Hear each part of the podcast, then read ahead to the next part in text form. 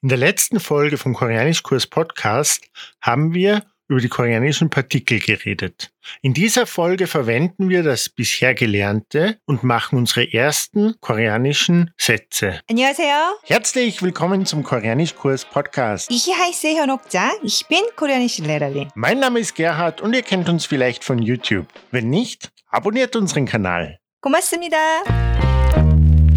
Sonjingnim, 네. ich habe gehört, dass sich die koreanische Satzstellung von der deutschen unterscheidet. Kannst du uns die koreanische Satzstellung erklären? Genau. 음, die Verben stehen immer am Ende des Satzes. So Also Zum Beispiel, ich esse Reis.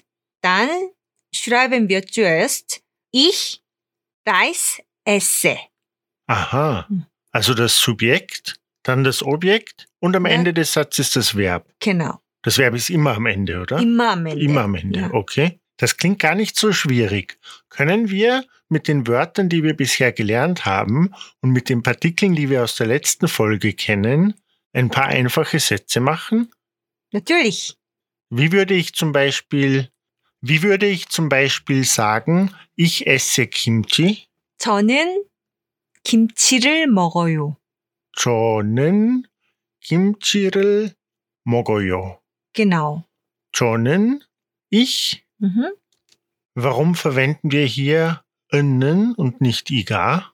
kann man auch, 음, man kann auch 이가 verwenden. Zum Beispiel, 제가 김치를 먹어요. So, 제가 ist 어, ich, oder? So, 이가 ist, 이 oder 가 ist der 어, Subjektartikel. So, 제가 김치를 먹어요. Aber 저는 김치를 먹어요. 은 오다는 ist der Themapartikel. Aber in diesem Satz ist 저는 auch das Subjekt. Aber wenn wir nur diesen Satz lesen, dann wissen wir nicht, in welcher Situation äh, der Satz verwendet wurde. Also iga oder nnen in dem Fall ändert die Bedeutung nicht und wir können beides verwenden. Genau, Okay. Ja. Also iga, nnen ersetzt iga in diesem Fall auch, genau. weil es eigentlich auch Subjekt ist, ja? Ja, so normalerweise äh, 은 oder 는 ersetzt den Subjektpartikel 이 oder 가 oder auch äh, den Objektpartikel 을 oder 를. Okay, also das ist das, was wir in der letzten Folge schon gesagt haben, dass man die Partikel nicht am Anfang gleich ganz verstehen muss. Mhm. Dann üben wir in dieser Lektion mit dem Subjektpartikel und auch mit dem Themapartikel, oder? Ja, genau. Also 저는 김치를 먹어요. Ich esse Kimchi. Wie würde man sagen, ich trinke Soju? Soju ist koreanischer Schnaps. 저는 소주를 마셔요. 저는 소주를 마셔요. Genau. So, 어, das Objekt 소주, 소주를 steht immer vor dem Verb. Immer vor, das Objekt steht immer vor dem Verb. Genau, Also ich Soju trinken. genau. Wie würde ich sagen, ich lese ein Buch? 제가 oder 저는 책을 읽어요. 책 heißt Buch. 제가 책을 읽어요.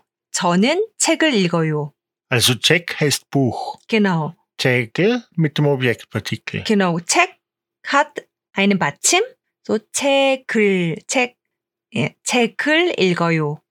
Und ich könnte auch, oder im Koreanischen lässt man das Subjekt oft weg, ich könnte auch einfach sagen Chegel Ilgoyo. Genau. Und wenn ich sage Chegel Ilgoyo, dann weiß man nur aus dem Kontext, oder?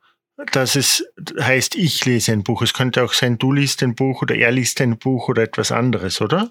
Genau. Und wenn ich sagen will, die Lehrerin liest ein Buch, 선생님이 책을 읽어요. Oder 선생님은 책을 읽어요. Hast du bemerkt, dass das Verb gleich ist? also das Verb ändert sich nie, oder? Wir müssen das Verb abwandeln für die Präsens, aber nicht für die Person. Oh. genau. Okay, Mhm. ja. Das ist äh, einfacher, oder? Also viel einfacher als im Deutschen vor allem. Mhm. Ja. Ja. Und was ist, wir haben bei den Verben, haben wir zum Beispiel gelernt, Computer benutzen heißt Computer Hada, Genau. Computer, heyo. Ja, Und diese Hada-Verben, Hada heißt machen, ja. genau. Wie würde ich jetzt sagen, ich benutze den Computer? 저는 컴퓨터를 해요. 저는 컴퓨터를 해요. Genau, so Computer ist äh, ein Nomen. Ja, deswegen wird äh, der Oberpartikel angehängt.